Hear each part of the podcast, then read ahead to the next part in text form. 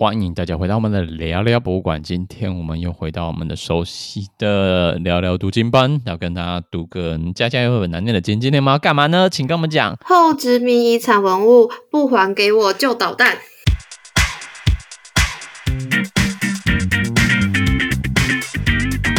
为什么它要导弹呢？原因就是因为它是后殖民的文历史文物。那我们今天要介先跟大家介绍一下这个系列到底在干嘛。聊聊读经班就是我们在 IG 上 po 了一些文章，那这些文章就想要在广就是在节目上用 podcast 的方式跟大家念的来听，顺便可以跟大家补充一下，因为字数，因为 IG 的规则上面没办法讲的太清楚、太细节的东西，都可以在这边一大塔大什么大吐苦水嘛。因为不是中陈玉航讲错，对啊，我想说大大吐苦水，还是你好像是要开个那个抱怨聊天型的 podcast？没有没有没有苦水要吐，这是都不都不关我的事情。对啊，他说嗯，苦水你是哪一个馆？你好，走错棚，不好意思，走突然走错棚，所以今天要跟大家介绍就是来宾就是所谓的 N，嗨，所谓的 N，大家好，我是所谓的 N。不是科学科技小尖兵吗？哎、欸，现在这个不是变成就是所谓的 M 吗？好，不管如何呢，我们今天要跟大家介绍，就是来自于一个奥地利，他知道奥地利是哪？不是澳洲，不是澳洲，不是那个南边那个澳洲，是欧洲大陆里面那个奥地利哦。来自于奥地利维也纳的一个外电消息，就是发现说，这啊，这个真是额外的荒唐。但在荒唐之际，我觉得刚好可以回应到。之前在 IG 上 po 了一篇文章，在讲到全息投影这件事情，尤其关于数位典藏啊，就是我觉得都是一个牵扯在一起的话题，然后包括殖民殖民历史啊，去殖民都是一个综合性的一个可以多点接触的一个话题，很多面向。那我们直接先从一开始开始啊，你先来帮介绍一下这个新闻用。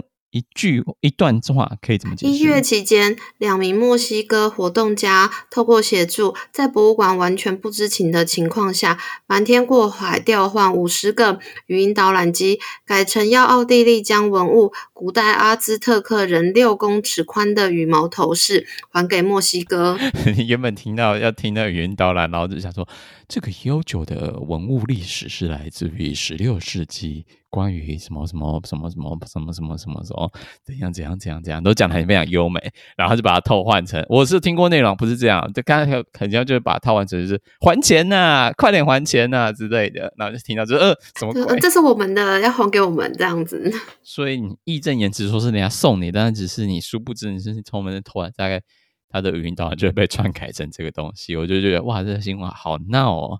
怎么可以这么闹？而且是偷瞒天过海的，就是成功换了五十个，哎，真的是不简单，也是蛮厉害的，哎，对啊，不是换一格，也是换了一一批，耶。就有种就是在看那个电影间谍片，然后他们想办法就是去改掉那些内容。但通常人家就是偷什么皇冠啊，什么阿兹特克皇冠没有，他们没有偷任何的重要文物，他们偷的是语音导览。对。很闹，我就觉得哇，这新闻我喜欢，我尬意，这、就是这个节目会尬意的新闻。果然是你的风格，嗯，对，我想说真的太妙了。但是我觉得这个很荒谬的新闻，下有很多很值得一讨论的话题，尤其是背后牵扯到很多我很不擅长呈现的历史话题，我就觉得哇，这个东西可以呈现一下。那我们先来介绍这个文物到底是什么东西？你刚刚讲的羽毛头饰，这个宏伟的头饰是在一五一五年左右制作，宽度接近六英尺，有数百根长长的绿色查格尔羽毛和一千多块黄金。这件文物出处可以追溯到十六世纪末，许多历史学家认为它是最后阿兹特克皇帝二世送给西班牙征服者的礼物，后者后来将它送给了。Habsburg 家族的皇帝理查一世，自然历史博物馆世世界文化馆 Veltmuseum 世界文化馆的前身，于一八八零年从 Habsburg 家族的收藏中获得了这个头饰。嗯，你可以想象说六六公六英尺英尺宽的帽子吗？那 很好难。对啊，等于是就有点像孔雀开屏，那个很有气势，而且还一千多块黄金在上面，或者就是金闪闪，对吧？就是一个非常就是看我看我看我的感觉。对啊，就整个就是会被闪瞎的那一种。对，那就是一个很惊人的，但是它中间又有很多有数百根的羽毛，哎，而且这东西是多久之前做的？嗯、现在是二零二二年了嘛？它是一五一五年的时候，那就是个四百五百年前，对，五百年四百年前，反正很旧了。你像五百年的羽毛，嗯，就觉得哇，它可以存在，真是惊人。五百年的羽毛，羽毛怎么活过五百年？哎，不晓得哎，就对对，可能后面真的有好好的保存吧，谁知道？嗯、但是这东西就表示这东西其实是一个很脆弱而且很珍贵，就是五百年前的一个历史文物，然后现在人就是在奥地利的手上，一个墨西哥的文物在奥地利的博物馆之中，有没有觉得这个已经开始有点怪怪的呢？这是一个阿兹特克的皇帝送给西班牙征服者的礼物。为什么你会送给征服者礼物啊？欢迎来征服我吗？一个臣服的象征吧。对，但是这不是送啊。哦。这可能在很多的历史情境之下是被强迫的，给他给他，就是说哦，好的，不要打我，不要打我，这送给你。嗯，就我服输了，就是就送给你，就是一个和平的象征或协议。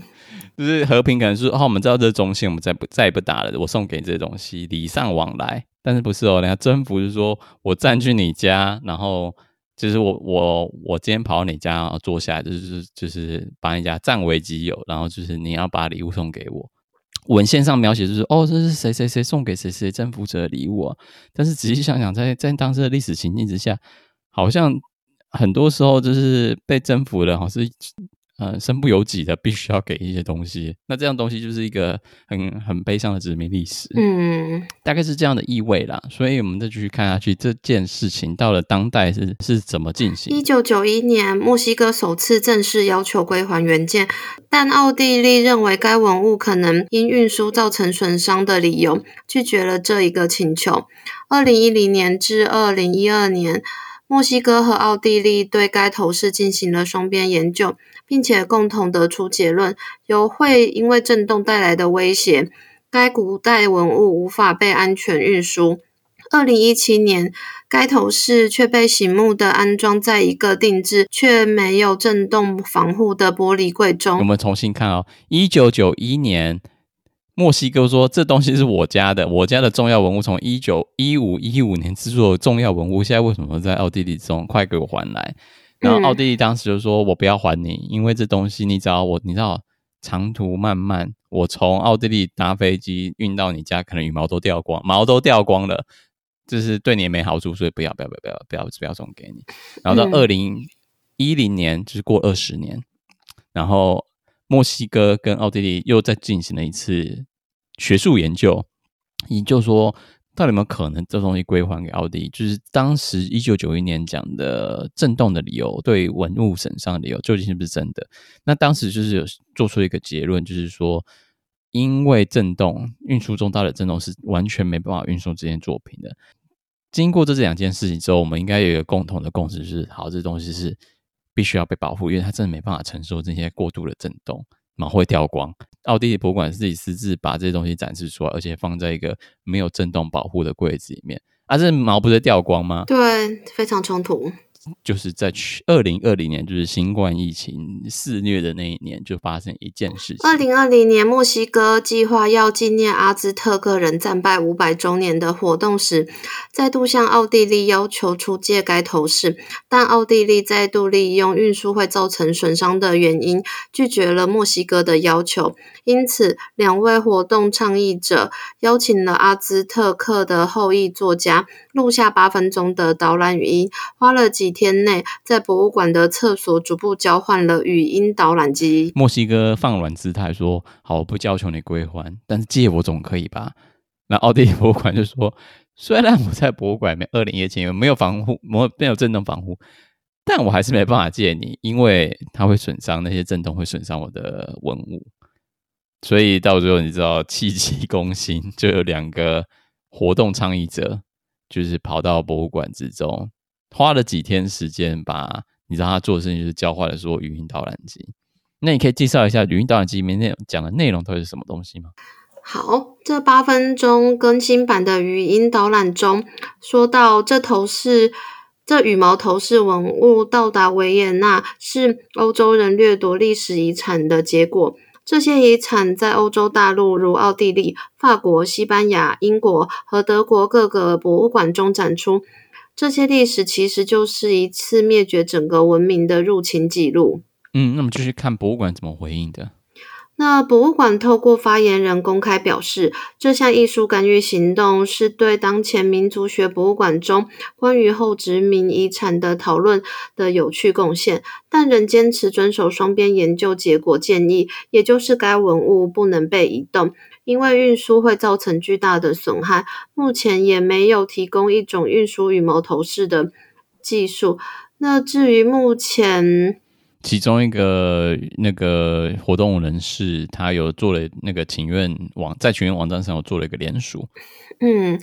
对，他的请愿书已经收集到一万多个签名，要求博物馆成立一个独立的委员会来重新评估该头饰是否能够承受运输。而奥地利立法委员也在一月底向议会提出了这方面动议，要求重新评估该头饰的运输潜力。目前事情后续也没有看到相关的新闻讲到最后面的决定，但。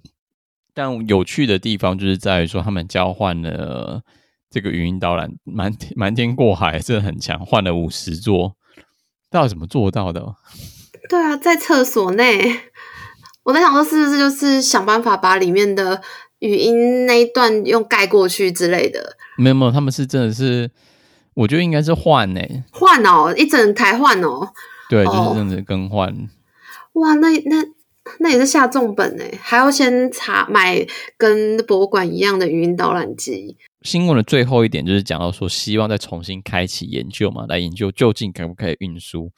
所以大家还是希望这些东西是可以归还给墨西哥的，因为毕竟这是他们这阿阿兹特克文化中重要的一个文物。嗯，那我那时候就想到说。这些先撇开殖民问题不谈，就是这些东西叫做怎怎么做返还的问题。假如说博物馆在二零一七年这件事情，他把物品放置在一个无震动防护的玻璃柜当中，那是不是有更好的方式在做呈现？然后那时候就想到说，只是有各种不同的可以呈现，你可以就现在有 AR 技术嘛，Augmented Reality 的方式可以做呈现，你不一定要展示真的东西。假如这些东西真的是这么不经震震动，然后你博物馆又不愿意还，就是你跟人家说一套，但是自己又做乱一套，这么自我矛盾的状况，你懂？对啊，就是没有办法说服别人啊。对啊，你说这个东西这么这么这么脆弱，这么没办法经过运输，但你又做了另外一件事情，好像是。跟你刚刚讲的完全不一样，所以你就是你，你是在你是在骗我吗？这种渣男行为。对啊，对。那我那时候想说，我们之前或是之后，哎，之前有贴过那篇文章在讲全息投影这件事情嘛？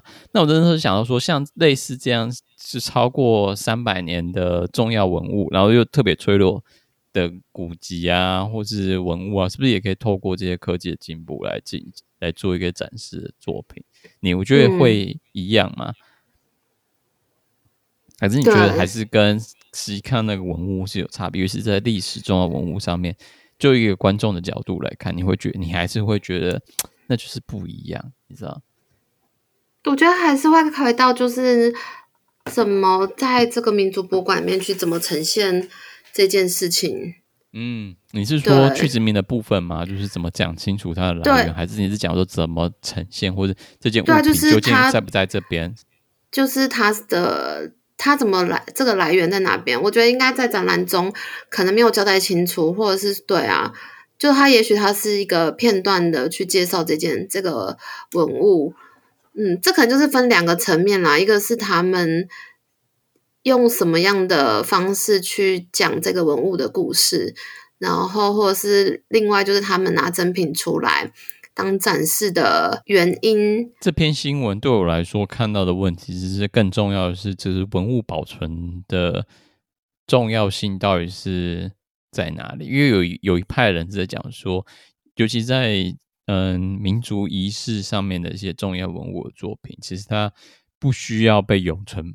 或是它本来就不应该被永存保存着，它应该就是随着时间的流流逝，这些文物应该也是跟着时间就是流逝。那重点是中间的意义跟中间的文献有被记载下来才是最重要的，因为它它经过这么，它可能这件物品它跟人一样，它应该经过时间就是十年，像茅草屋一样。但你就是硬要把它做了很多人类努力，但去丧失它原本有的意义，其实也是有点有点莫名其妙。嗯，或是这些东西本来就不该出现在奥地利，那那为什么你就是死不还？你明明就可以透过一些数位方式，就是把这些东西就呈现下来。包括现在这么科技这么进步，你难道没办法做 augmented reality 把它做出来吗？或是你整个全息投影可以把它投影的很好啊？要这边做教育意义的东西，你可以做得到啊？为什么你就是死都不还呢？对啊，嗯，这真的太太多，就是背背后的因素，嗯，对，就是政治性因素，或是文化遗产保存的因素，或是博物馆之间的角力，我觉得都是，嗯、因为实际牵扯到国与国之间，像墨西哥跟奥地利，你知道，那就是政治政治问题。对啊，所以我就觉得哇，这个问题其实可以牵扯。虽然新闻很荒唐，没错，嗯、但我觉得牵牵涉到讨论的议题是非常的广，包括那个数位典藏跟数位展、数位展示的方法怎么怎么进行，究竟数位展示对争议性的历史文物要怎么处理上，也是可以开启另外一层讨论的话题之中。是是的。嗯，但你就你会怎么看？你会希望他还给墨西哥吗？还是你觉得在你看来，就就因为他可能只要一运就会 hooky 的这个风险，不是说不适不适合，是这个风险存在上面，就觉得不最好是不要运。如果假设啦，真的是对文物好的话，那当然是不要运输。可是回到就是文化上，是不是在展示上要去？交代，或者是说，就是提供一个比较中性的方式去诠释，可以让两方都可以接受的，嗯、对，嗯嗯嗯。因为我觉得这这个真的有的时候，除了这文物所有权的争议，万争背后牵扯的东西真的太多了。嗯，但我会比较中性一点的想法，就是，嗯、就我刚刚讲的嘛。文物有时候就像就像人类一样，有时候这些东西是存在的某一个时代之间的，它的生命可能就是也是就是那十年或者那五年，嗯，就是我觉得不不需要太追寻到永恒这件事情，但反而是如果中间有记录，那在未来做研究有帮助上面，其实就我觉得就好。但是追求永恒，我觉得这有点像是人类的执念。对啊。嗯嗯，因为你是为了追求那永恒，反而就是投注了很大的资源，然后讲说我有后代可以看见，但我就觉得那个又脱离掉，又去脉络化，把这些文物就是变成一个很真空的状况，我觉得也没没什么好事，没什么好事，你知道？嗯嗯，而且又加重不平等，就是国与国之间的不平等，就是有一些强势文化的产生啊，就是又回到了去殖民的议题之上，所以就觉得嗯，其实。永恒不是一个需要每天都追求的东西。嗯嗯，讲到变得很哲学，那我们就这边打住吧。回到荒唐的部分，啊、回到我们适合荒唐的部分。对，导弹导弹。就是如果某一天你是社会行动家，你是非常激进社会行动家，嗯、对。如果你朋友就说好，那我们今天就要潜入故宫，然后瞒天过来换一百个语音导览机，你会你会跟他做，还是觉得说修蛋节好像有点，嗯，就是点子很好，但是好像没什么效果。但这就这就是回到，就是你做这个社会运动或活动本身要带来的，就是想要得到什么啦？得到一个注目啊？那就跟很多装年展一样啊，就是很多艺术家现在目前。要做双年展，要成为目光焦点，新闻稿的焦点，就是要讲的很疯狂的主意，越越疯狂越好。